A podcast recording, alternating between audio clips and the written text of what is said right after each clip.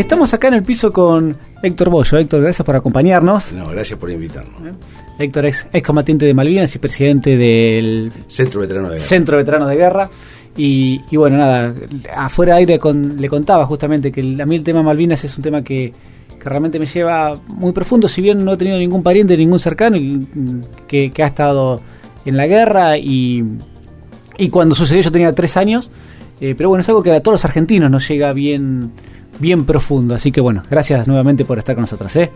¿Y cómo ves esto de que, a ver, si bien costó, hoy son héroes para todo el mundo? Mirá, eh, fue una lucha que costó muchísimo, como decís vos, porque esto arrancó en, la década del 80, ya por el año 84, 85, donde nos empezamos a reunir los veteranos de guerra, porque no teníamos dónde ubicarnos dentro de la sociedad. La década del 80 fue muy trágica, hubo muchos suicidios de veteranos de guerra. Eh, ya en la década del 90 no tanto, pero en la década del 80 fue eh, nos asociaron mucho con la dictadura militar. y eh, el gobierno que, que había decidido recuperar Malvinas, cuando volvimos y fuimos derrotados, la culpa de la derrota la asumimos nosotros, los veteranos de guerra, que habíamos ido a pelear. Sin embargo, hubo muchos eh, actos heroicos que por ahí fueron callados porque no se podía hablar cuando volvimos, eh, de, gente que, se la jugó, ¿no? Entonces, eh, los veteranos de guerra mm, tuvimos la necesidad de, recordar a esos 649 caídos en Malvinas o por Malvinas, recordarlos siempre, mantenerlos vivos.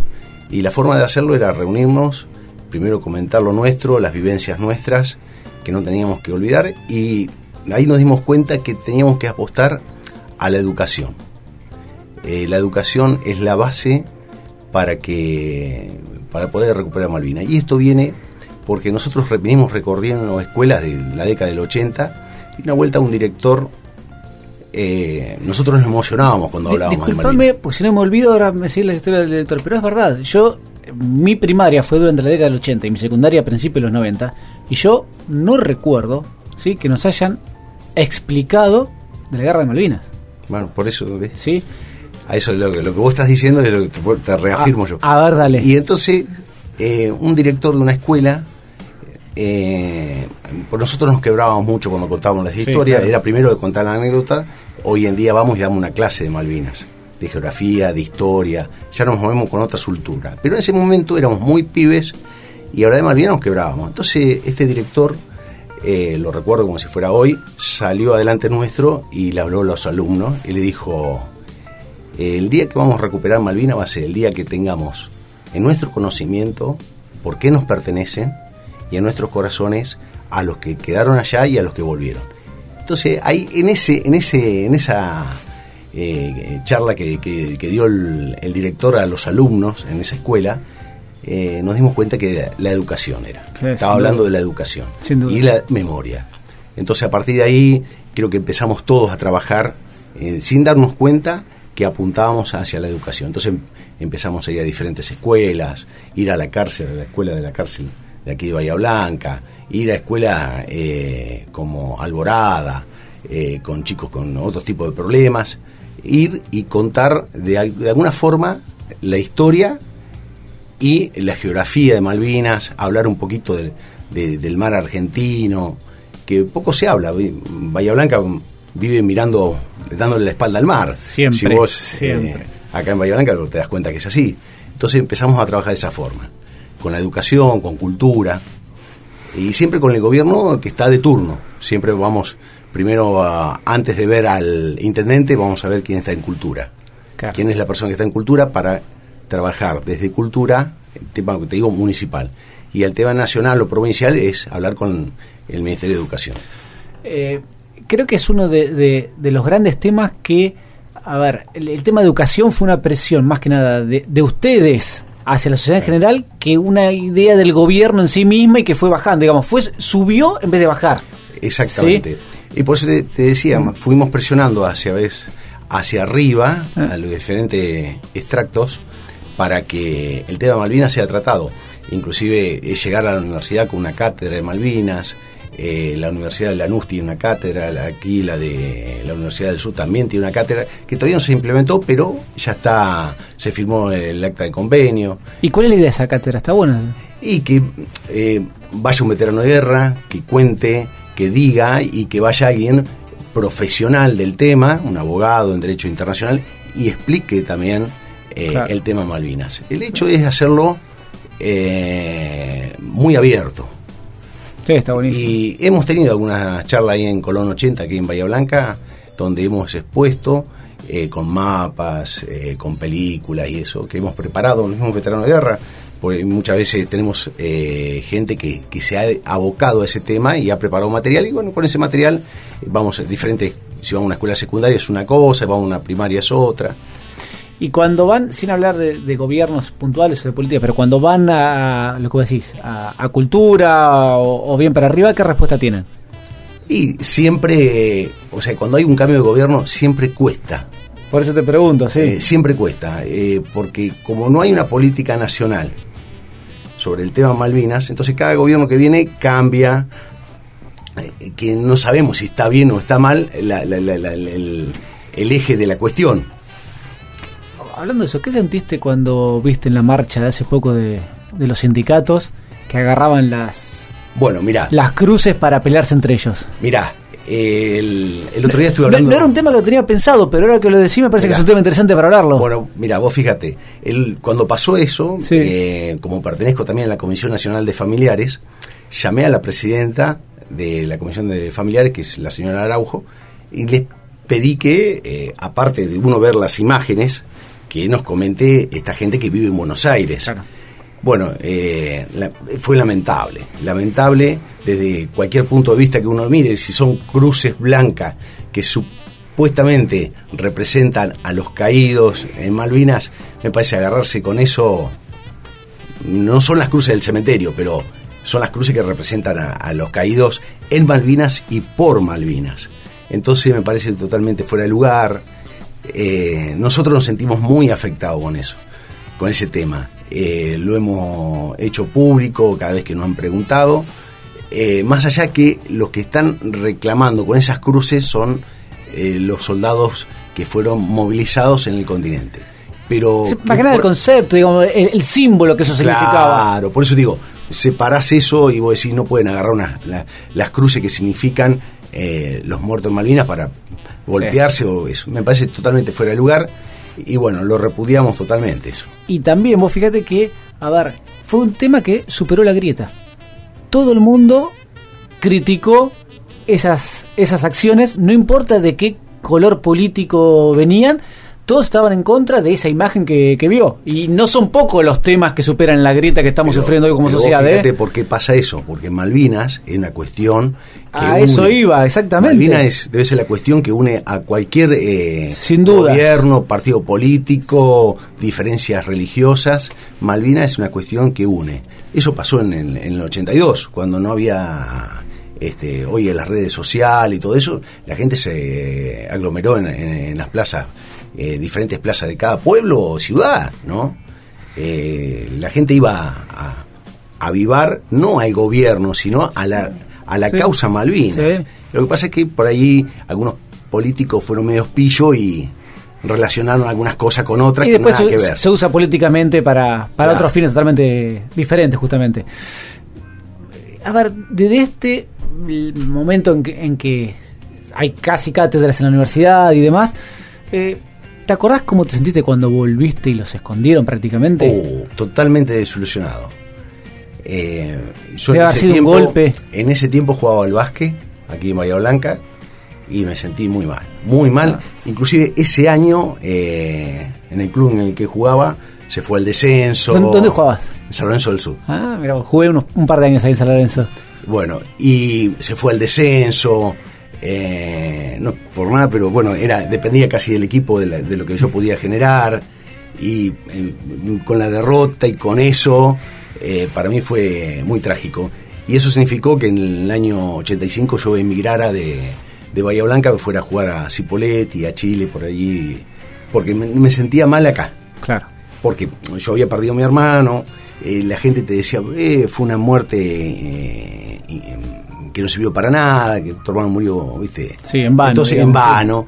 Y entonces, esas, esas cuestiones me llevó a, en lo personal, a, querer salir de aquí de Bahía Blanca. Claro.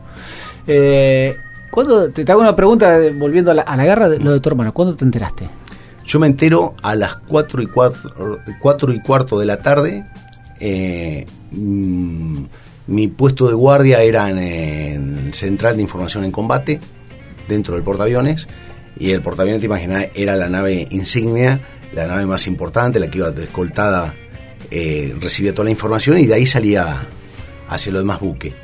Eh, eso es importante porque nosotros sabemos, pero para los oyentes, que vos estabas en el portaaviones. Claro, Recibimos la información. Eh, cuatro y cuarto de la tarde la recibo yo. Recibo el papelito ese que decía que el crucero había sido. se encontraba adrizado a 15 grados, posible ataque submarino.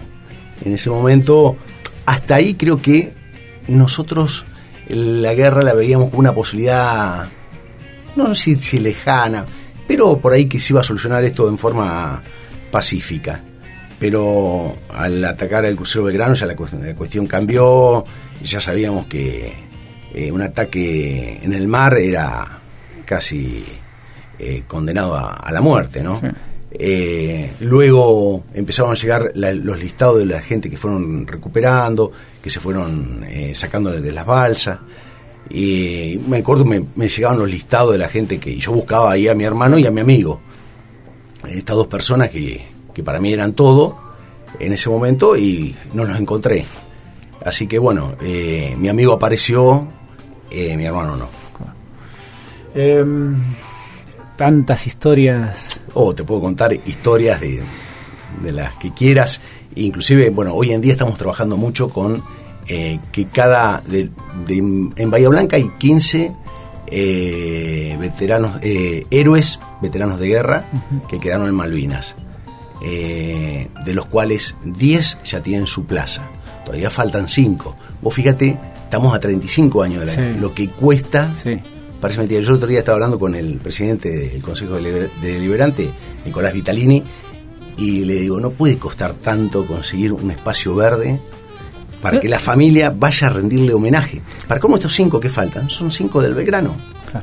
O sea que los familiares no tienen una tumba donde ir a rendirle homenaje.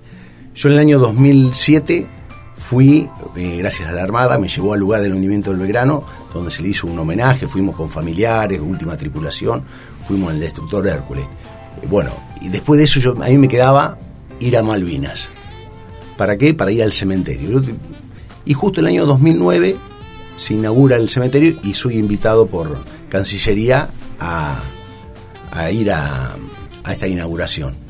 Así que bueno, ahí completé eh, mi, mi, historia. ¿Cuál fue las sensaciones ahí cuando pisaste de vuelta a Malvinas? Mirá, eh, yo viajé, eh, conmigo iba el hermano Giaquino, el primer caído en Malvinas, y el hombre cuando bajó, me acuerdo, se, arrodilló y besó la tierra.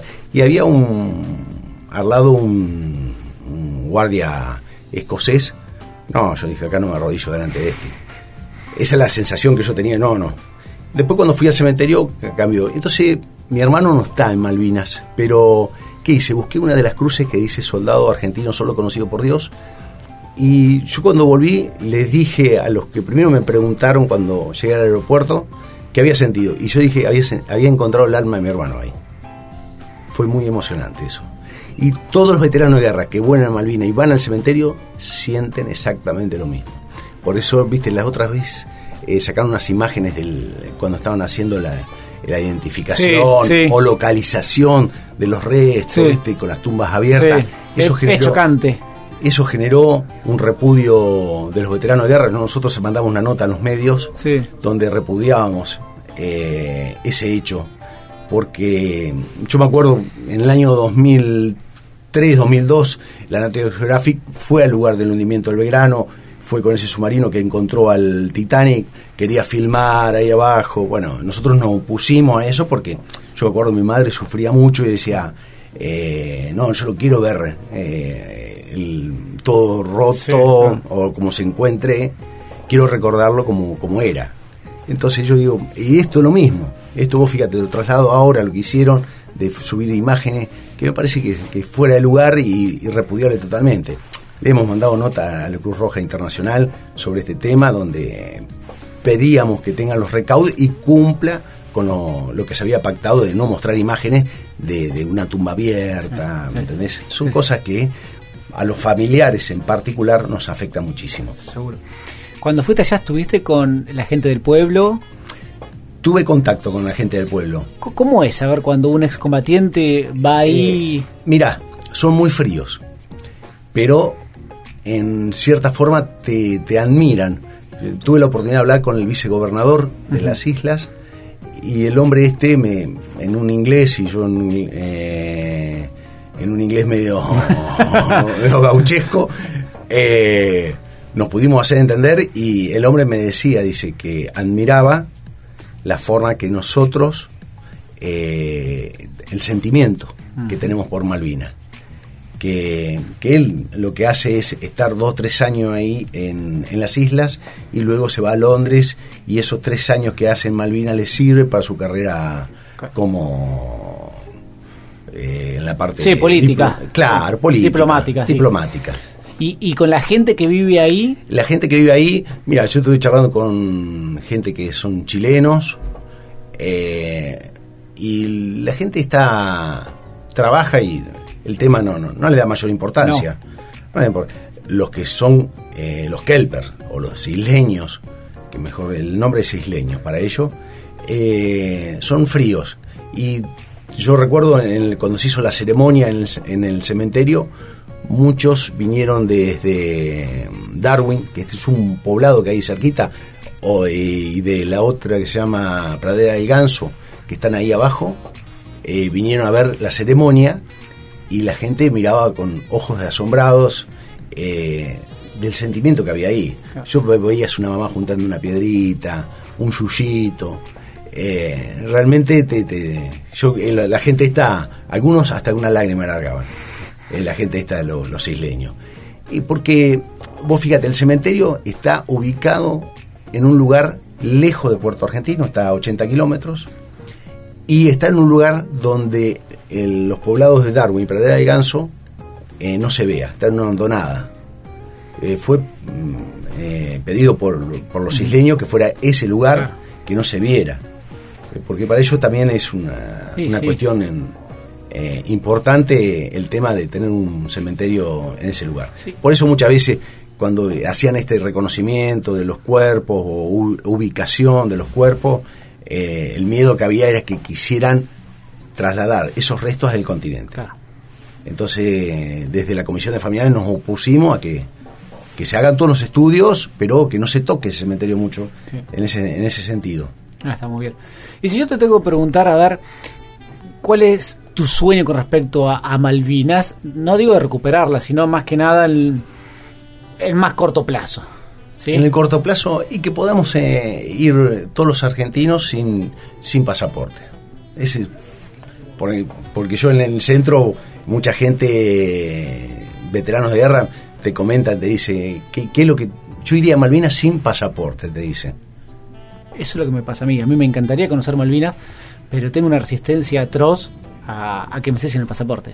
Bueno, Y, y no tengo la cercanía que vos tuviste, por ejemplo. Bueno, eh, yo también cuando me ofrecieron ir a, a Malvinas, lo primero pregunté si como íbamos por eh, una cuestión humanitaria, eh, teníamos que ir con pasaporte, y no exigían el pasaporte. Pero bueno, dentro de- estuve en varias reuniones de comisión de familiares donde ellos poníamos los pros y los contras. Sí. Entonces entre ese, entre esos en- entre esas cuestiones valoramos más los pros. Sí, sin duda. ¿Y vos lo ves factible eso en el corto plazo? Y todo depende de... Lo que pasa es que somos una nación eh, débil en lo, en lo- en lo armamentista. Y ellos son muy fuertes. Ellos son la potencia mundial y están continuamente en guerra y tienen la última tecnología. Nosotros no, nosotros somos pacifistas. Encontrar una guerra eh, fue, no sé, eh, fue por casualidad. Sí. Pero esto es así. Entonces, convencerlo por derecho a esta gente a que nos ceda la soberanía va a costar muchísimo. Pero estoy convencido que en algún momento en algún momento va a llegar. De alguna forma los ingleses van a tener que sentarse a negociar, a ver de qué forma, compartida o no compartida, no sé. Sí, sí, sí, No sí. sé. Pero de alguna forma van a tener que sentarse. Va a haber tanta presión internacional porque el mundo avanza. Avanza y de una forma, eh, en los últimos tiempos, muy rápida. Yo creo que es inevitable, es, es el, el final inevitable que tiene este conflicto. Lo que pasa es que es un tema de tiempo y de forma. Y depende todo también de, de- de lo comercial, porque si a ellos les sirve comercialmente, ahora han encontrado más petróleo, el tema de la pesca. Vos fíjate que Malvina debe ser, si no es el segundo, es el tercero o el primero, ahí está en ingreso per cápita Claro. eh, a nivel mundial. Entonces, ¿qué un isleño, qué necesidad va a querer decir quiero ser argentino? Sí. Y me va a cambiar la ecuación Sí. de los ingresos per cápita. Los hijos de los isleños estudian en Londres, cuanto antes lo hacían acá en Argentina. Eso hubiese sido para nosotros una gran ventaja. Claro, entonces eh, cuesta todo, todo Sí. cuesta muchísimo.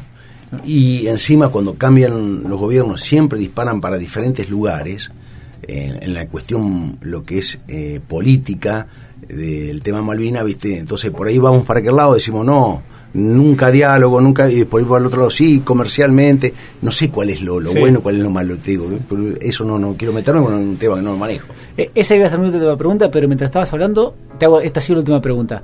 ¿Qué ves cuando van a dar charlas, charla a los chicos y ves las caras de los chicos asombrados y que lo ven ustedes como héroes?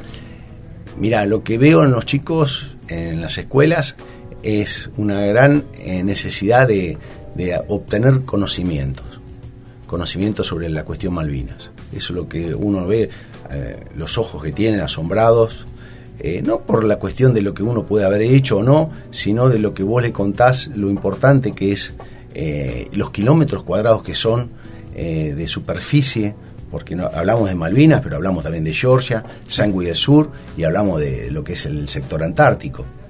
Sí, sí, sí, está claro. Eso, un montón de territorio que está en juego. Sí, y a ver, y también, a ver, mostrarle a los chicos lo que significa una guerra. Sí. Sí, y que no tiene que volver a ocurrir. No. tiene que volver. Eso lo único que trae es dolor, pues lo he vivido en, en mi familia, y lo que queda es, es dolor, no queda otra cosa. Queda dolor y, y cuesta todo remontarlo, ¿viste? Para demostrar que, que- que sirvió para algo, bueno, pero cuesta muchísimo. Te agradecemos muchísimo, ¿eh? No, por favor, gracias por la nota. Bueno, gracias.